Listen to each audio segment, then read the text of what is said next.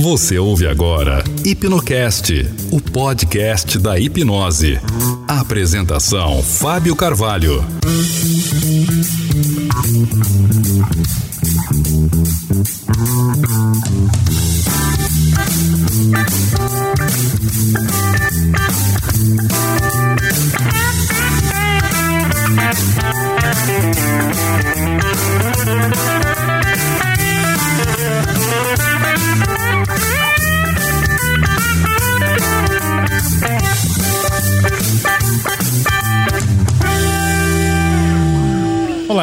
Aqui é o Fábio Carvalho e este é o Hipnocast. Primeiro de tudo, eu quero agradecer a você por estar participando comigo dessa nova jornada. Este é mais um episódio do nosso podcast que você pode escutar via iTunes ou Google Play e também diretamente no nosso site hipnocast.com.br. Hoje no Hipnocast a conversa é sobre hipnose aplicada em casos complexos. E eu recebo o Israel Costa, hipnólogo e psicoterapeuta, é criador do método Insight, um protocolo de atendimento a dependentes químicos com ou sem internação. Israel, é um prazer tê-lo aqui conosco e eu quero já começar o nosso podcast, começar este episódio, te pedindo para que você se apresente e nos diga mais sobre o Israel, onde você mora, o que você faz, e a partir daí nós vamos navegando nessa conversa. Legal. Ah, bom, deixa eu falar um pouco então sobre o Israel, né? Quem é o Israel? Eu acho que tudo começa aproximadamente nove anos atrás, quando aquele interesse inicial pela hipnose, pela mente, uh, se torna um pouco mais mais forte, então eu, eu decido fazer um curso de, de hipnose para conhecer a hipnose.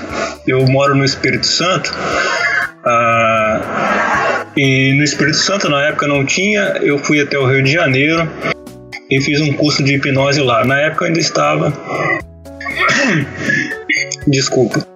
Na época eu ainda estava cursando ainda meu, minha primeira faculdade, ainda não tinha nem terminado ela. Era na área de petróleo, então tinha toda um, uma vida meio que pensada já de carreira e tudo, e via a hipnose apenas como como uma curiosidade mesmo, né? Algo que eu queria saber um pouco mais, talvez mais por uma questão de entender mais a si mesmo do que por qualquer outra coisa. Então, fiz, tive esse primeiro contato com a hipnose. E como acontece, acho que com a maioria uh, de nós, me apaixonei pela hipnose. Vi que não era muito daquilo que eu imaginava, por um lado, e que era muito mais do que eu imaginava, por um outro lado.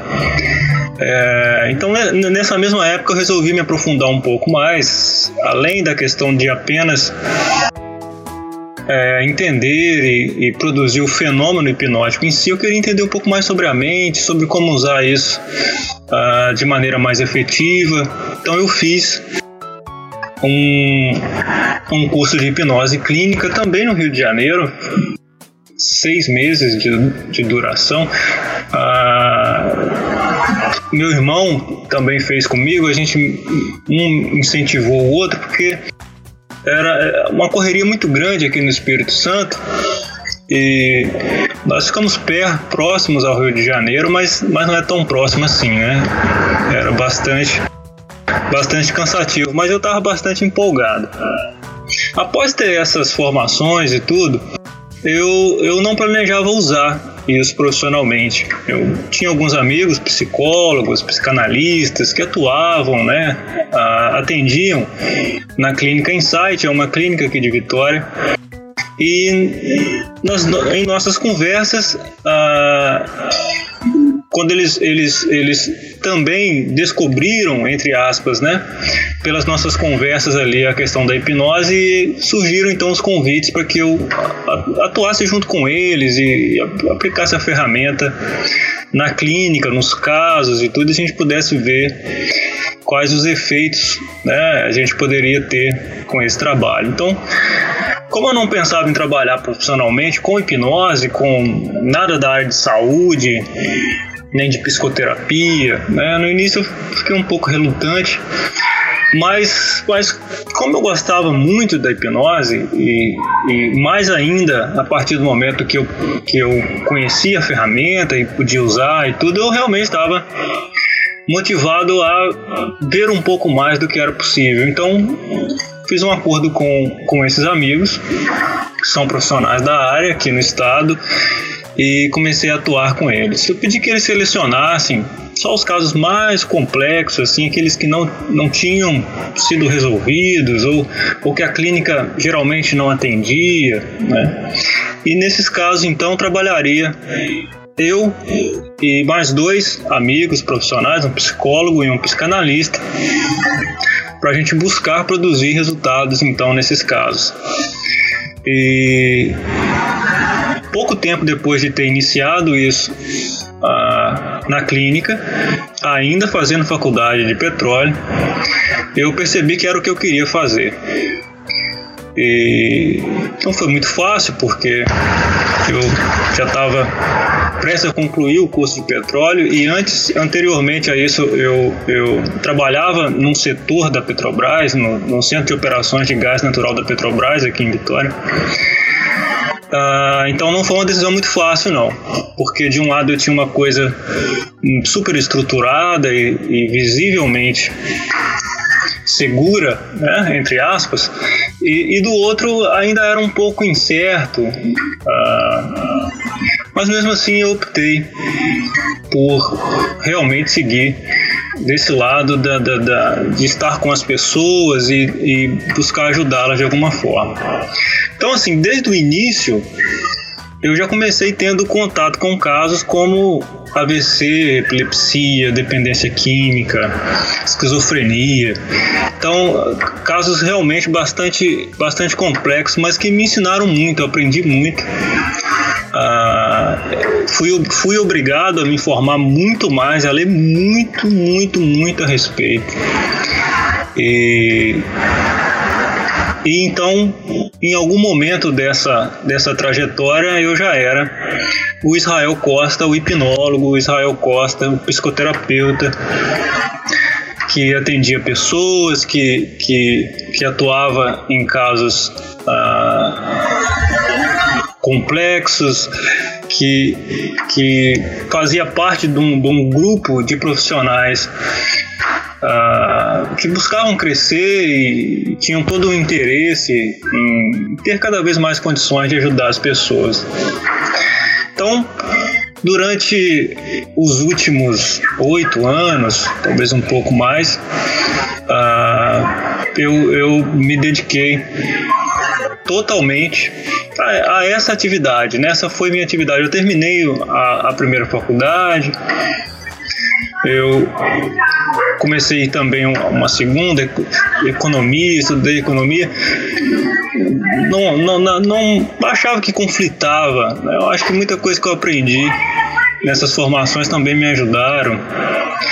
E e viajei muito também, principalmente para atender casos de dependência química. Eu percebi que, que havia uma deficiência muito grande na, na área profissional de um modo geral do Brasil, né? Não é uma questão do Espírito Santo ou, ou da região sudeste, mas no Brasil. Então, assim, eu, nesses anos eu acabei tendo que viajar para conhecer outros profissionais que atuavam com isso, que trabalhavam com isso tentar entender como eles produziam os resultados, o que havia de positivo, quais eram as deficiências. E, e fui, fui construindo, de certa forma, uma, uma abordagem que é fruto, na verdade, do que eu aprendi de muitas formas, com muitas pessoas, em, em muitos lugares uh, que eu tive a oportunidade de, de estar e que eu fui recebido e, e me permitiu então aprender um pouco mais. Né? Há cerca de dois anos ou dois anos e meio surgiu a ideia de juntar tudo isso e, e, criar uma formação que pudesse passar para os outros profissionais um pouco desse know-how e possibilitasse novas perspectivas de abordagem em casos extremos, em casos complexos, principalmente dependência química. Então surgiu um, o curso, surgiu um método uh, que é o que nós hoje uh, levamos e, e, e, buscamos disponibilizar como, como uma segunda possibilidade né, de, uhum. de, para tratamento, com internação ou sem internação, em consultório. Né? Verdade.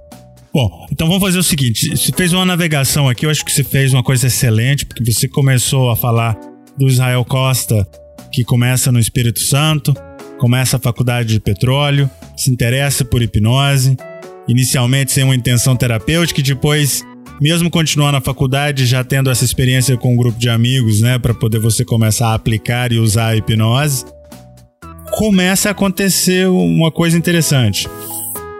Né? E essa coisa interessante que começa a acontecer é exatamente que é, é o que eu gostaria de explorar agora, antes de nós voltarmos lá para a metodologia, para os resultados que você tem obtido e tudo mais.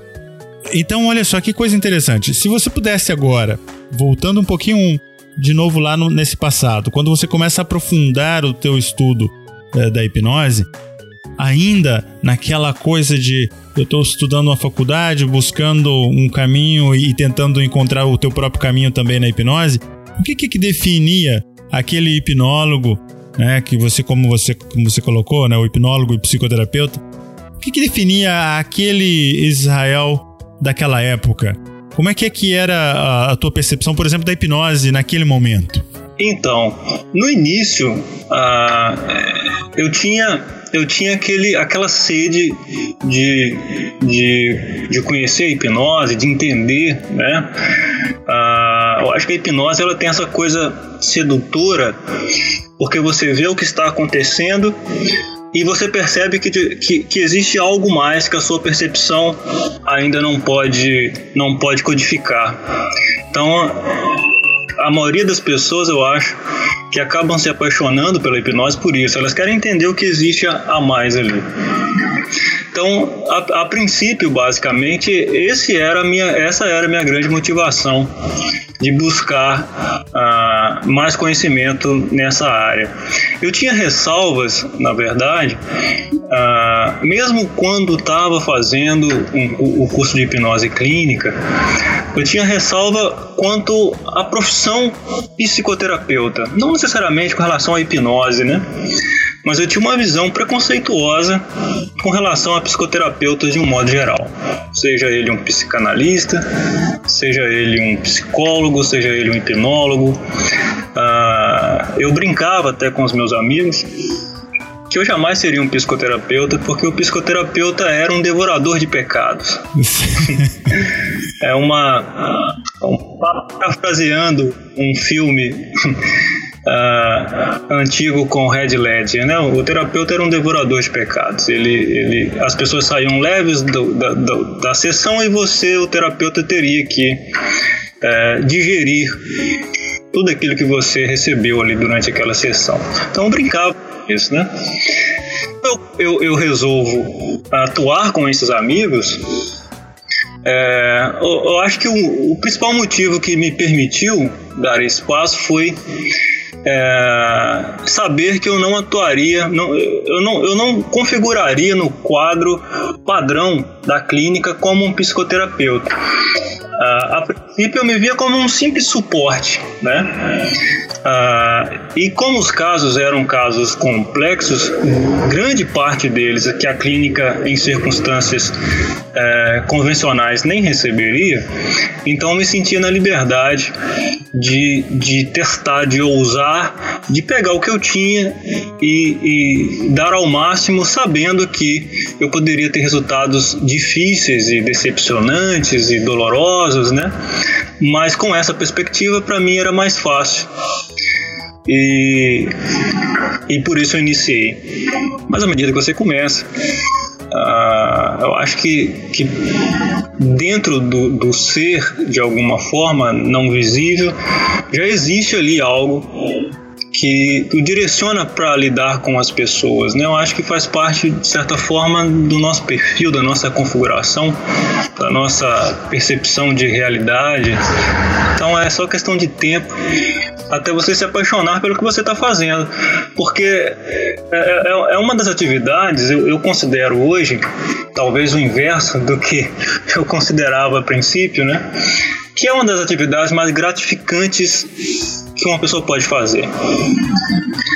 Porque a função de todas as nossas atividades é produzir melhoras na vida das pessoas. Nada faz sentido se não por esse motivo.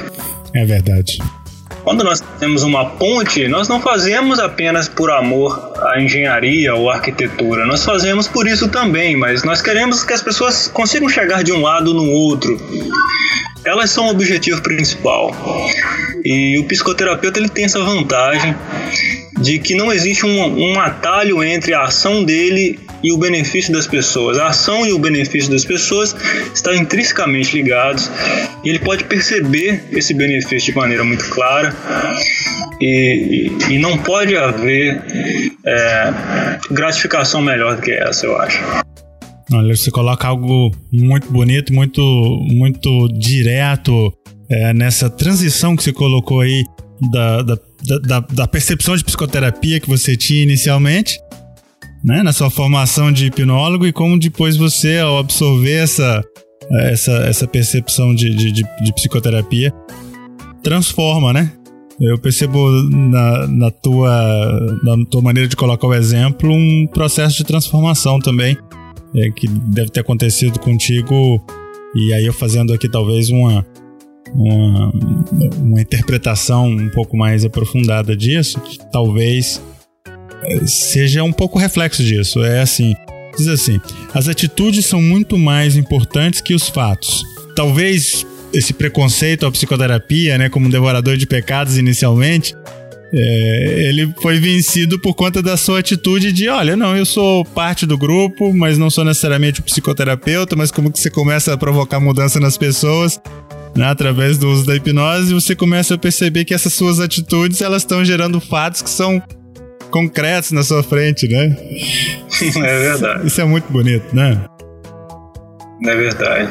Israel, fala um pouquinho mais sobre essa, essa coisa de que você comentou que você viajou pelo Brasil, começou a trabalhar com casos complexos. Vamos entrar um pouquinho na questão dos casos complexos.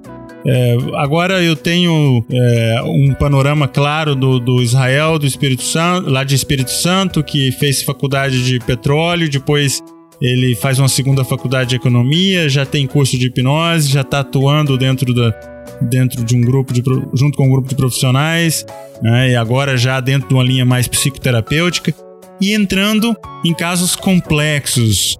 Né? Você mencionou AVC, dependência química. Traz um pouquinho mais de detalhes sobre esses casos complexos antes de nós entrarmos, talvez, naquela coisa que você começou a colocar, que é uma metodologia. É, vamos entender um pouquinho melhor disso aí. Ah, legal. Só lembrando que eu ainda não concluí economia e tenho sérias dificuldades quando as pessoas descobrem que eu estou estudando economia, viu? Porque a maioria delas hoje já conhece o Israel como Israel hipnólogo. Uhum é quase impossível para elas enxergarem qualquer lógica de que, de que um psicoterapeuta se interesse por economia, por mercados, por, por geopolítica. Enfim. Mas vamos lá, vamos voltando, né?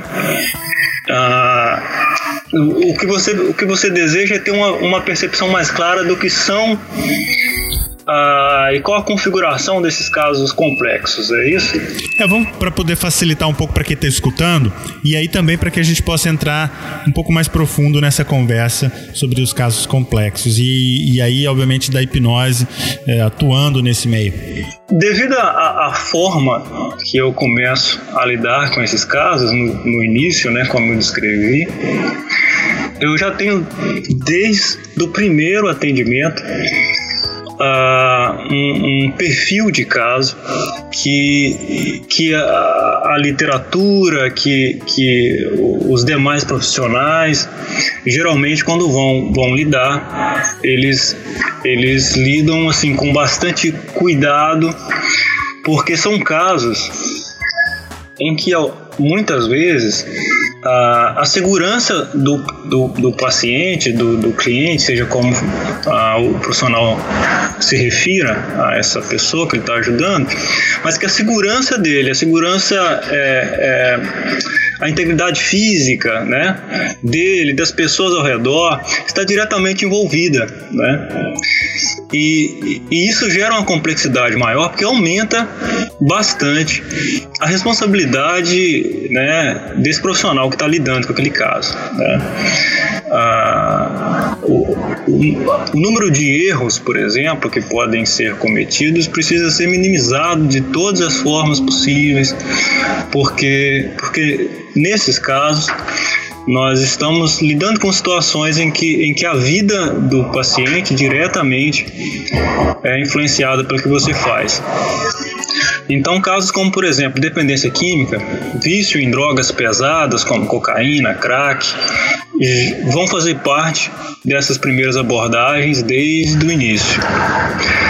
E aí é interessante porque porque, bom, nove anos depois é mais fácil entender, mas há nove anos atrás, se a gente der uma olhada no panorama de abordagem desses casos, é, nove anos não, não é muito tempo, mas pelo menos a minha percepção é de que muita coisa mudou nesses nove anos na mente dos terapeutas, na mente dos profissionais e, e consequentemente na sociedade que a gente vive. Por exemplo, quando eu comecei a, a fazer essas abordagens, a única forma conhecida de tratamento para dependência química era com internação. Quando a gente fala com internação, não, não estamos falando de uma coisa só. Não há uma ortodoxia. Vários centros terapêuticos utilizam várias ferramentas, atuam de várias formas, mas era tido quase como uma verdade, né? Uh, não registrada, né, uma lei não escrita, que a única maneira de, de tratar a adicção era tirar a pessoa do convívio social e colocar a pessoa em um ambiente de internação e tudo mais. E, e quando nós começamos, então, a, a clínica é uma clínica que, que atende por sessões, né? Você marca uma sessão, você agenda a sessão, você é recebido. Não é uma clínica com, com muros, não é uma comunidade terapêutica. Então, quando a gente começa a atuar nesses casos, fica nítido para nós, para a equipe toda, que as ferramentas que existiam até então precisariam ser ajustadas para atuar nesses casos. Uh, por exemplo, quando a gente consulta a literatura, isso infelizmente vigora até hoje, talvez não tanto como há alguns anos atrás, mas era quase impossível encontrar uma literatura que falasse sobre a abordagem psicoterapêutica em casos de abuso de drogas pesadas. Grande parte da literatura que eu li, uh, o, o, os autores recomendam até que o psicoterapeuta não entre nesses casos. Uh, em alguns casos, uh, o, o, autor cita diretamente: não atue no caso X se você tem amor à, à sua reputação, não, não receba no seu consultório e tudo mais. Então, tudo isso teve que ser revisto e todo um protocolo, todo um, um, um modus operandi teve que ser desenvolvido para permitir isso, né? Então, ah, quando a gente fala de casos complexos, né, basicamente nós estamos falando de casos assim, né, estamos falando de casos em que a qualidade de vida ou até mesmo a vida do, do cliente ou paciente uh, está diretamente uh, uh, afetada, né? Pelo quadro em si no curto prazo, né? Todos os casos psicoterapêuticos eles eles são danosos e nocivos ah, em, em, em, tempos diferentes, né? Mas alguns casos são de, de, de, de um espaço de tempo muito curto. Eu já tive, por exemplo, casos, já atendi vários casos de dependência química em que já havia havido tentativas de suicídio, por exemplo. Ah, então, questões, é, fatores que, que, que agravam, fatores agravantes em, em grande quantidade, né? Mas A questão é que, é que a complexidade não significa impotência, não significa não capacidade de lidar com aquilo ali. A complexidade significa apenas é, acervo de ferramentas adequado. Né? Todos os, os profissionais em todas as áreas, da mais simples à mais complexa, pode atuar com certa segurança uma vez que ele tem as ferramentas adequadas. Isso vai desde o do engenheiro elétrico, né, ao, ao, ao pedreiro, digamos assim, né? Uh, existe um, os riscos, mas com as ferramentas adequadas eles, eles podem ser minimizados e o resultado pretendido, né, aquilo que é o objeto a ser construído pode ser pode ser construído. Entendi. Então, se a gente falar um pouquinho dessas ferramentas adequadas, eu estou entendendo que aqui é, talvez a gente pode explorar alguns, algumas das ferramentas que, dentro dos, do contexto dos casos complexos, é, a hipnose ela entra nesse, nesse arcabouço aí de ferramentas, né? nesse acervo de ferramentas, como você colocou. É, como, é, como é que, é que a gente pode, então, dimensionar a hipnose e talvez até ferramentas ou elementos adicionais para poder complementar essa caixa de ferramentas. Então, perfeito. Uh, eu, eu, particularmente, vejo a hipnose como a ferramenta mais poderosa de psicoterapia que existe desde sempre. Né? Essa questão cronológica aí é complexa, né? Você mesmo citou que você já teve é, numa outra oportunidade, acho que com Alberto Lopes, essa, essa análise cronológica da questão da hipnose. Né?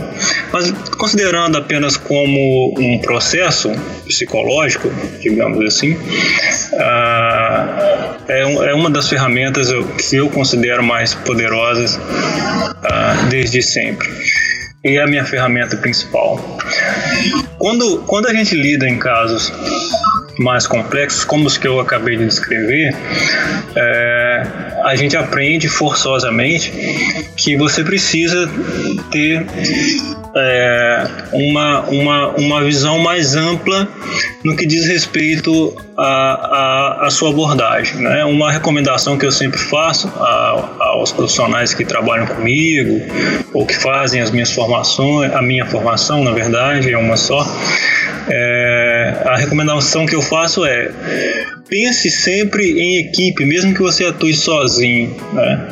Tenha essa percepção multidisciplinar, mesmo que você atue sozinho. Mesmo que você seja um hipnólogo, você, você tem formação em hipnose clínica e você não, não tem psicanálise, você não usa psicanálise, você não usa, você não usa programação neurolinguística, você usa só hipnose, hipnose que você tem. Ok, perfeito. Mas tenha sempre uma visão multidisciplinar e pense sempre o seu trabalho em equipe. Por exemplo, o, o hipnólogo que ele vai atuar num caso de obesidade, por exemplo, embora ele, ele, ele tenha a hipnose como ferramenta principal, e todos nós sabemos que a hipnose é extremamente poderosa em casos de obesidade, eu particularmente é, digo por experiência própria, eu pude ver com os meus próprios olhos uma paciente que pesava 120 quilos a, passar a pesar 67 quilos em um ano. Então, é indiscutível, né? Porém, é, por exemplo, se você está atuando num caso de obesidade, por exemplo, nada impede, obviamente, do seu trabalho ser feito sempre visando harmonia com o trabalho de outros profissionais, como, como o, o, o fisioterapeuta que coordena os exercícios físicos, por exemplo, quando a pessoa vai à academia, seria um fisioterapeuta, um personal trainer, né? Uhum. Ele determina o número de exercícios, a intensidade, é, e é óbvio que quando você vai fazer a sua abordagem, se, se você recebe essa pessoa e ela te dá um feedback do que os outros profissionais pretendem e estão fazendo, você pode sim você pode ajustar a sua ferramenta para trabalhar em harmonia com esses outros profissionais. E tem outras ferramentas que são importantes e que são poderosas e que vão te ajudar, como hipnólogo, no caso que você está atuando. Uh, um nutricionista, por exemplo, no caso de obesidade, né? ah, nós temos, por exemplo, um nutricionista, né? E ele define uma, uma dieta, e ele define com base no dia a dia dessa pessoa a, o número de calorias e tudo mais. Então, como hipnólogo, eu posso, no meu, na minha abordagem, estender a minha percepção a essas outras ferramentas que estão sendo usadas simultaneamente e até produzir efetivamente mudanças que visam melhorar e beneficiar o trabalho desses outros profissionais. Em alguns casos, esses outros profissionais são amigos seus, eles, eles são da mesma clínica que você atua e talvez vocês, você, vocês até deliberem sobre os casos. Mas se não for o caso, isso não vai fazer uh, nenhuma diferença. É, você, obviamente, pode fazer essa, essa ponte entre técnicas, ferramentas e profissionais sem grandes dificuldades, né? Então, eu, a hipnose eu vejo como uma, como uma ferramenta psicoterapêutica mais poderosa que existe. Ela é extremamente poderosa.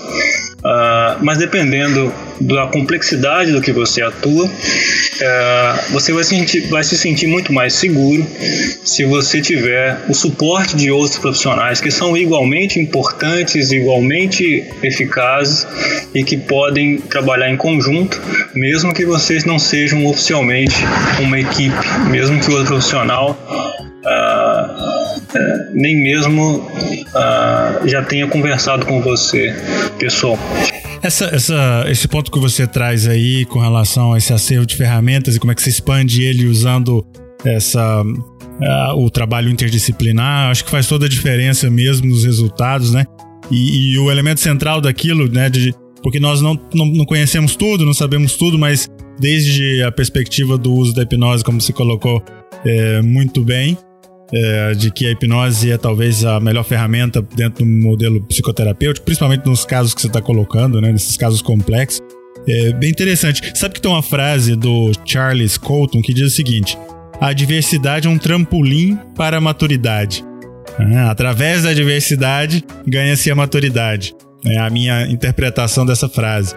Que eu acho que é bem inspiradora, né, no sentido de que é, casos complexos, como você colocou e, e, muito bem, né? São casos que às vezes chamam a atenção não só pela complexidade, mas pelo nível de adversidade que tanto o indivíduo envolvido como o profissional, no teu caso, é, é, passa e que realmente, em ambos casos, eu enxergo essa maturidade nascendo, né? Crescendo.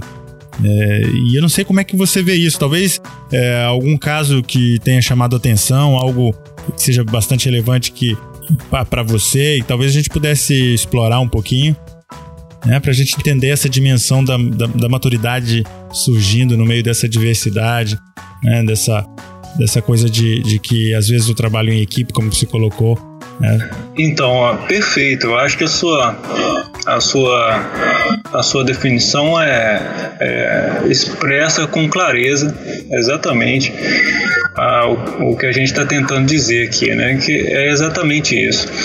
É uma construção, né? O profissional ele, ele está em, em um perpétuo estado de construção e quanto mais ele ele amadurece, quanto mais ele se desenvolve, ah, maior se torna a capacidade de ajuda desse profissional e ao mesmo tempo mais leve se torna a ação de ajudar, né? Essa, esse processo de ajuda que exige do profissional ah, tanto uma energia intelectual quanto, quanto física também, né? Ele precisa se deslocar, ele precisa, ah, em, em alguns casos, ele precisa se deslocar e tudo ele vai, ele vai aprendendo cada vez mais a aplicar a energia para produzir uh, resultados cada vez maiores, embora ele seja uma pessoa só, né? Embora ele seja um indivíduo, né?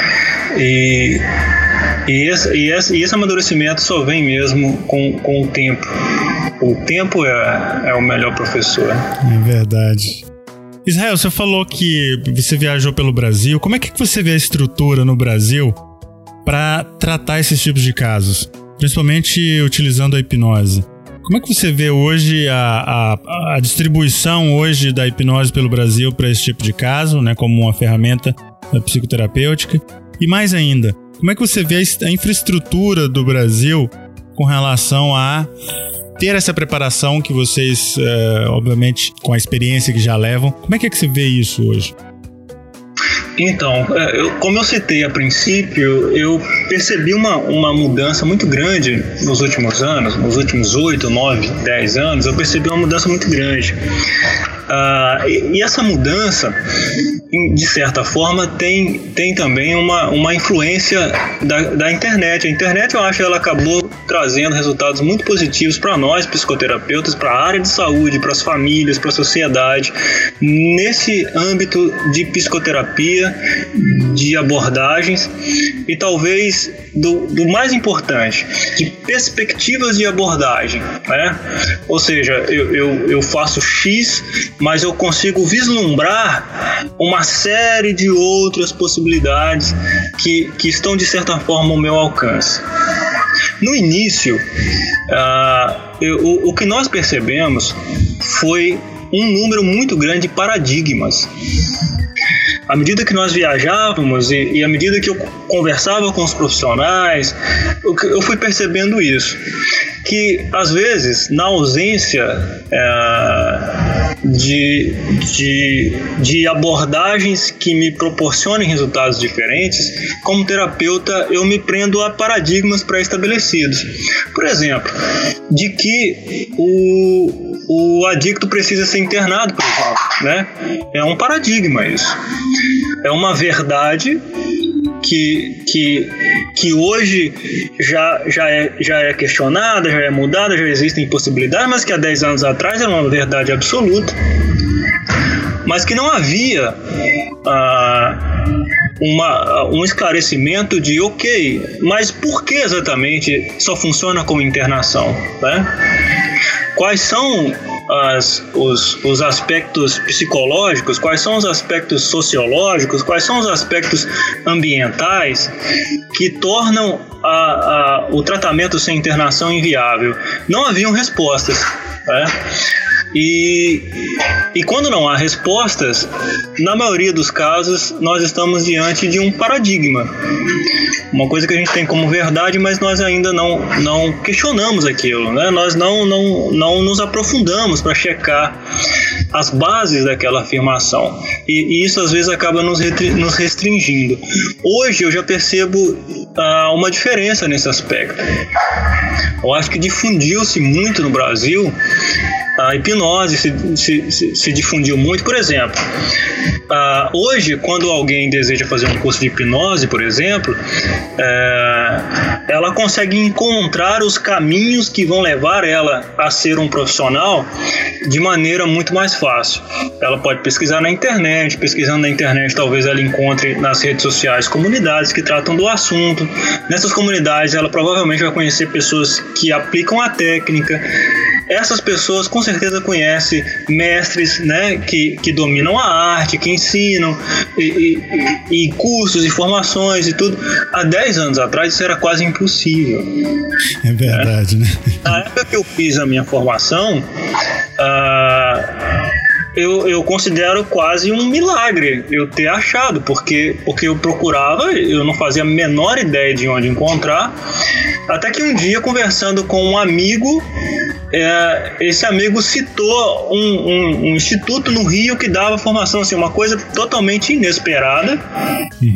Tenho certeza que a, a, grande maioria das pessoas, obviamente, não teriam essa coincidência, digamos assim. Uh, mas felizmente isso mudou. E ao mudar, trouxe uma série de novas perspectivas. E hoje eu vejo muitos, muitas comunidades terapêuticas, muitos profissionais que atuam em casos complexos, que atuam em casos de dependência química, que atuam em casos de, de, de, de AVC, uhum. que, que atuam em todos esses casos que nós citamos e que têm acesso à hipnose, que usam hipnose, que fazem informações de hipnose, que se informam sobre hipnose. Então eu sinto uma presença muito grande. E, e claro, né, uh, que isso pode melhorar, né, e já está melhorando. Mas eu, eu fico muito feliz às vezes quando eu penso no, no, no antes e eu comparo com o agora. Né? Certo, não, é verdade. Quer dizer, eu, eu, eu faço essa mesma reflexão muitas vezes, né? É, já levo tantos anos aí estudando e praticando hipnose e acompanhando essa evolução. E fico, e fico às vezes me perguntando né, se isso teria sido diferente se nós comparássemos com é, outras décadas atrás, ou talvez até séculos atrás. Obviamente, guardadas as devidas proporções.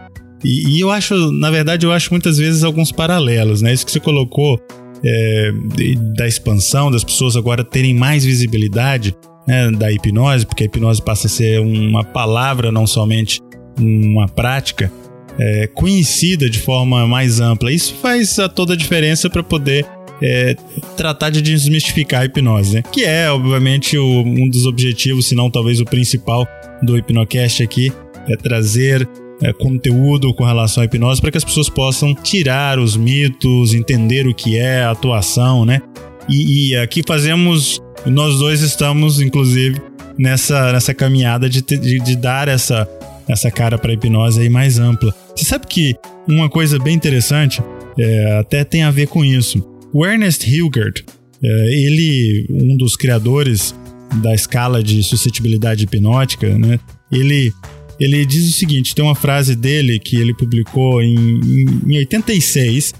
Ele diz assim: que estudar a hipnose foi a parte mais desconcertante e mais gratificante da minha carreira. Ora, você vê isso, né? Quer dizer, pro lado foi o mais gratificante, do outro lado o mais desconcertante. E ainda mais, considerando que na, ainda na, na, na, década de, de 50, quando ele estava ali no auge da criação dessas ferramentas, e na década de 60, quando a coisa está sendo discutida, né? Você tem vários nomes no mundo da hipnose pelo mundo afora, as pesquisas incluía o Brasil ainda naquela época, alguns nomes que, que também estavam envolvidos. Mas uma coisa interessante é, ainda naquela época, e ainda, quer dizer, mesmo naquela época e ainda hoje, é, os mitos com relação à hipnose, a percepção equivocada muitas vezes aparece, né? É, e, e, eu acho que é muito legal você trazer esse ponto aí de, da, da tua percepção ao, ao, viajar pelo país e, e trabalhar com, com, esses casos complexos. Né? Você mencionou AVC, dependência química. Então, Israel, como é que a gente definiria, para as pessoas que estão escutando agora, o, o método Insight? O, o, método Insight é uma formação que a gente dá a, a, profissionais de psicoterapia. Ele é voltado para profissionais de psicoterapia. É necessário que a pessoa domine alguma ferramenta de abordagem psicoterapêutica, pode de, de abordagem clínica em geral, né? Uh, pode ser um psicólogo, pode ser um hipnólogo, um psicanalista, um practitioner, enfim, né? precisa já ter esse, esse conhecimento inicial. Então, nessa formação, o que nós passamos a esse profissional é um protocolo de atendimento, em que nós explicamos para eles as características dos cenários que envolvem o adicto e a dependência química. Nós explicamos como fazer as abordagens iniciais para cativar o adicto e gerar desejo de adesão ao tratamento. Nós explicamos como subdividir o tratamento em três fases como fazer esse acompanhamento cronológico do tratamento e como adaptar essa intervenção com ou sem internação.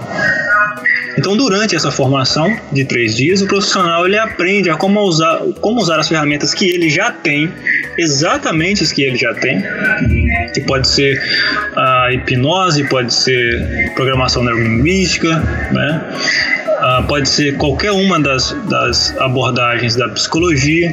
Ele vai usar as ferramentas que ele já tem dentro de uma estrutura que ensina para ele de maneira linear como começar, desenvolver e encerrar um tratamento bem sucedido em casos de, de dependência química. Né? Então, o método Insight é basicamente um protocolo de atendimento que auxilia o profissional a iniciar, desenvolver e concluir com êxito um tratamento para dependência química com ou sem internação. Muito bem, muito bem. Bom, te agradeço por dar esse esclarecimento com relação ao método Insight. É, ficou muito claro como um protocolo, né? E também a, a aplicação da hipnose dentro dele e, e também da daquele conceito multidisciplinar, não é verdade? Isso, isso. Ainda dentro daquilo que a gente estava dizendo, eu acho que uma, um exemplo que talvez é, esclareça e demonstre é, de maneira bem, bem legal assim essa coisa dessa, desse avanço que nós tivemos na questão da hipnose, do uso da hipnose, da aplicação da hipnose, é, por exemplo, eu estive em algumas das melhores clínicas de tratamento uh, de dependência química em São Paulo. Em São Paulo estão as maiores do Brasil, né? até por uma questão é, geopolítica. Então, eu, eu estive nessas clínicas e essas clínicas utilizam hipnose. Tive em algumas das maiores clínicas de São Paulo, com de grande estrutura, né, e tudo, uh, e ela já, já utiliza hipnose. E eu estive num instituto que trata dependência química no Amazonas, no meio da floresta, e também utiliza hipnose. Conta mais, conta mais sobre essa história aí. Você foi lá, em, você foi no Amazonas, no meio lá da floresta, e como é que foi essa história aí? Eu, eu soube de um tratamento feito no Amazonas com plantas ah, típicas da região, conhecidas né, há milhares de anos pelas comunidades, os povos, os povos tradicionais da, da Amazônia. Né? Então, tem um amigo de Manaus e eu conheci esse amigo na Bahia e, e, ele me falou sobre esse trabalho que eles, que eles fazem em Manaus. Então eu fui conhecer. E foi uma das, assim, uma das experiências mais incríveis da, dessa jornada toda foi essa, né? A Manaus é maravilhoso, o Amazonas é maravilhoso.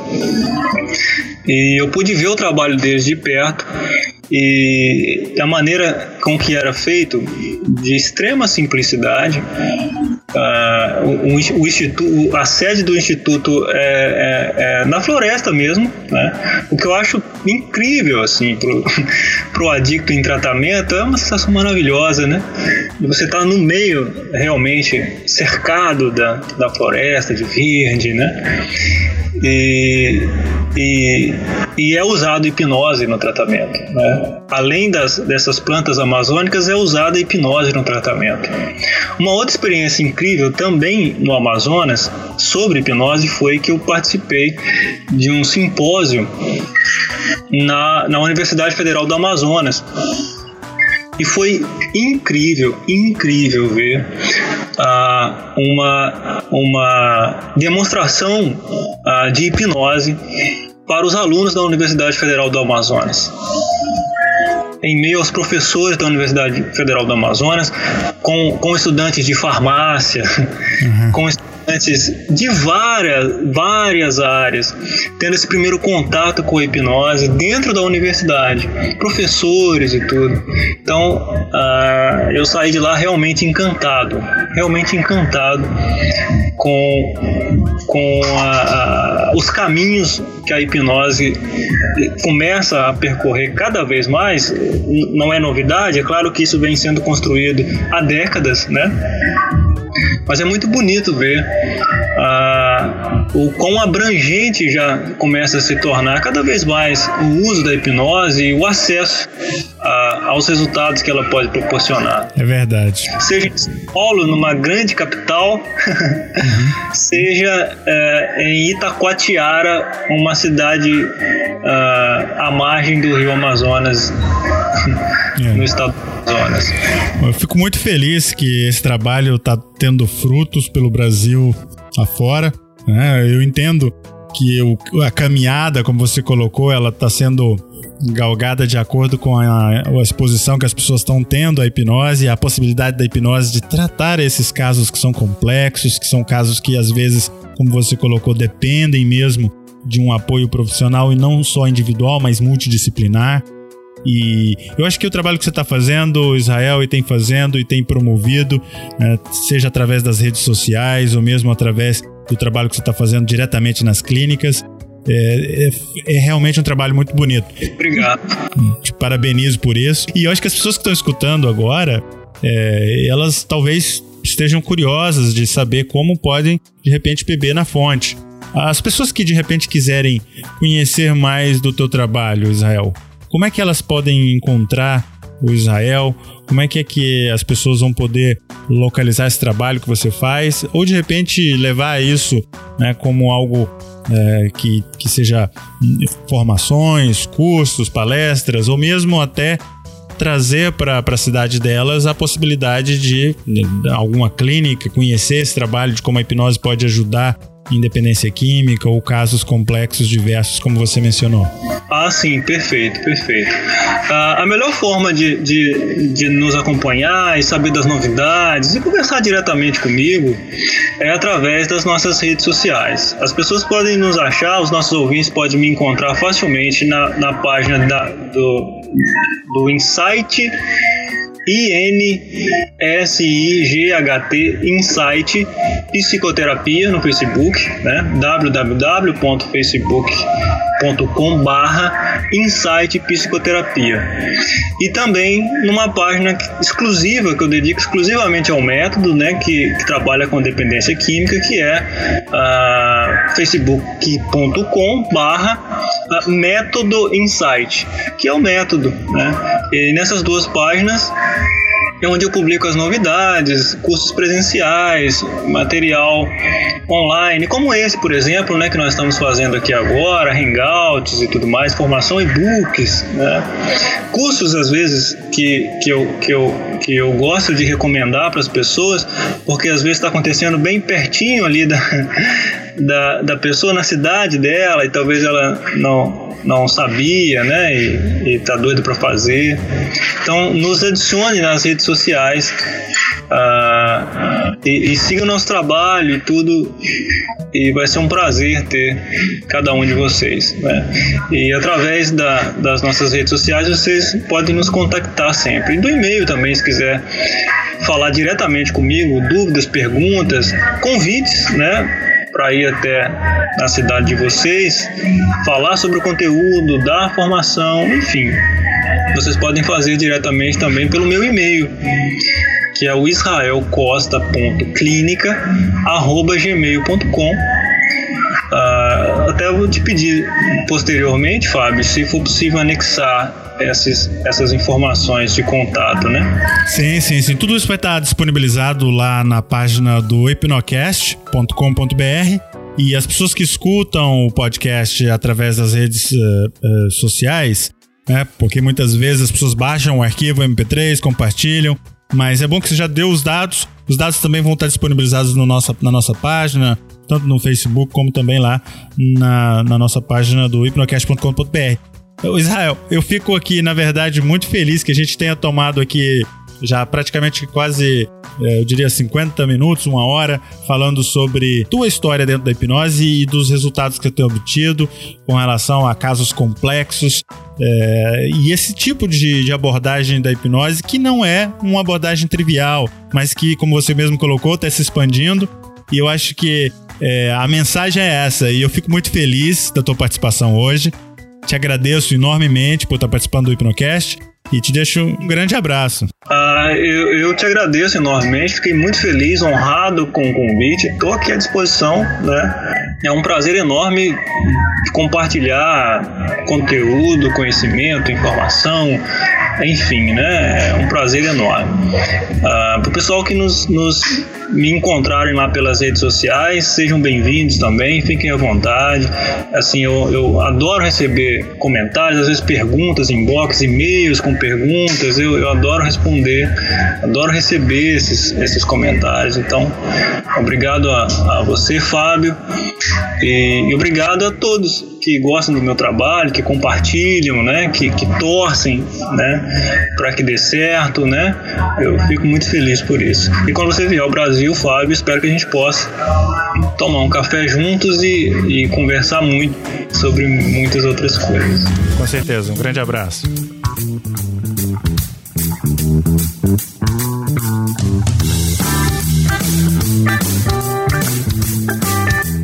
Esse foi mais um Hipnocast e eu quero te fazer um pedido. Compartilhe com seus amigos nas redes sociais e também deixe os seus comentários no nosso website hipnocast.com.br. E o Hipnocast continua no Telegram. O nosso grupo é telegram.me barra hipnocast. No mais, até o próximo episódio e um grande abraço. Você ouviu Hipnocast, o podcast da hipnose.